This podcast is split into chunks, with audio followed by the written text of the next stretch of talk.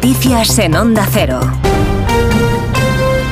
Buenas noches. En Venezuela al menos 15 personas han muerto y 11 están heridas tras el derrumbe de una mina ilegal en la provincia de Bolívar en el este del país. El presidente Nicolás Maduro ha confirmado los datos, pero no ha dicho nada sobre las personas que permanecen soterradas, que en un principio se había especulado que podían ser en torno a un centenar. Continúan a esta hora trabajando los servicios de rescate.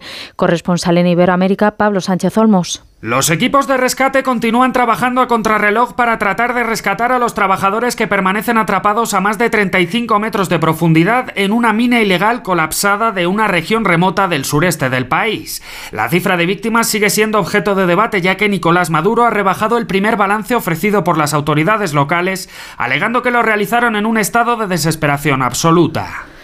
Las organizaciones Asaja, COAG, UPA y las cooperativas agroalimentarias, agricultores y ganaderos de todas las provincias andaluzas se manifiestan este jueves en una acción reivindicativa con la que prevén bloquear el puerto de Algeciras, una de las principales entradas de las importaciones de terceros países en la Unión Europea. En Aragón, las organizaciones agrarias han convocado una manifestación en Zaragoza y en Valencia se prevé que cientos de tractores se concentren en el puerto. En Madrid, Miles de agricultores y cerca de 500 tractores han tomado las calles del centro de la capital para acabar manifestándose frente al Ministerio de Agricultura por la precariedad en el campo.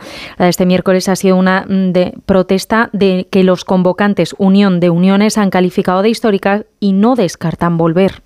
Yo creo que va a ser un día histórico después de todos los impedimentos posibles, ¿verdad? Pero bueno, aquí estamos, ¿no? Pues volver otra vez. Trabajamos para perder dinero, es mejor estar aquí a ver si se arregla algo.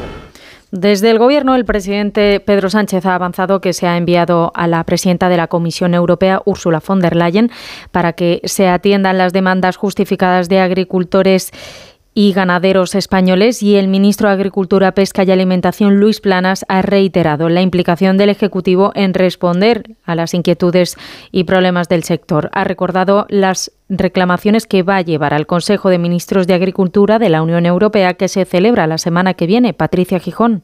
Luis Planas asegura que defenderá en Bruselas el próximo lunes que se establezcan las cláusulas espejo en los acuerdos comerciales con terceros países para exigir que los alimentos importados reúnan las mismas condiciones que los producidos en la Unión Europea. El ministro de Agricultura dice que está abierto al diálogo y comprometido con la defensa del campo. La sobrecarga de trabajo de estos días le daba un susto en el Congreso con un mareo que obligaba a interrumpir momentáneamente su intervención. En París se ha celebrado una ceremonia en el Panteón, organizada por el Elíseo, para homenajear a los extranjeros que combatieron por liberar a Francia de la ocupación nazi durante la Segunda Guerra Mundial. Celestino Alfonso es el primer español inscrito en el Panteón, un lugar que homenajea a los hombres y mujeres ilustres de la historia de Francia. Corresponsal en París, Álvaro del Río.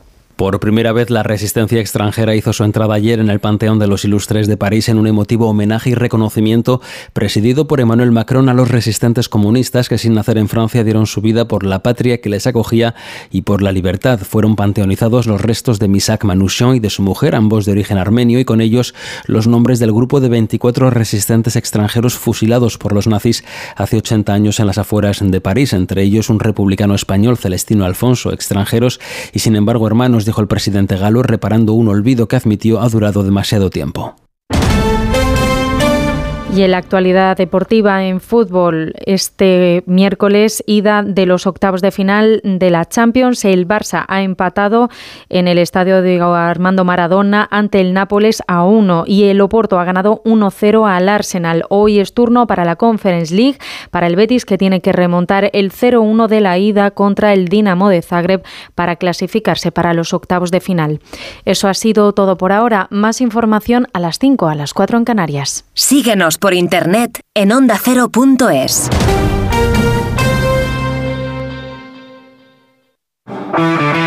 Llega el fin de semana y tú al fin paras. Pero el mundo no. Él sigue girando. El mundo no para de darle vueltas a la actualidad más inmediata. Juan Diego Guerrero tampoco. Si quieres desconectar sin dejar de estar informado, escucha Noticias Fin de Semana. Cada sábado y domingo a las 7 de la mañana y a las 2 de la tarde. Y siempre que quieras en la web y en la app. Onda Cero, tu radio.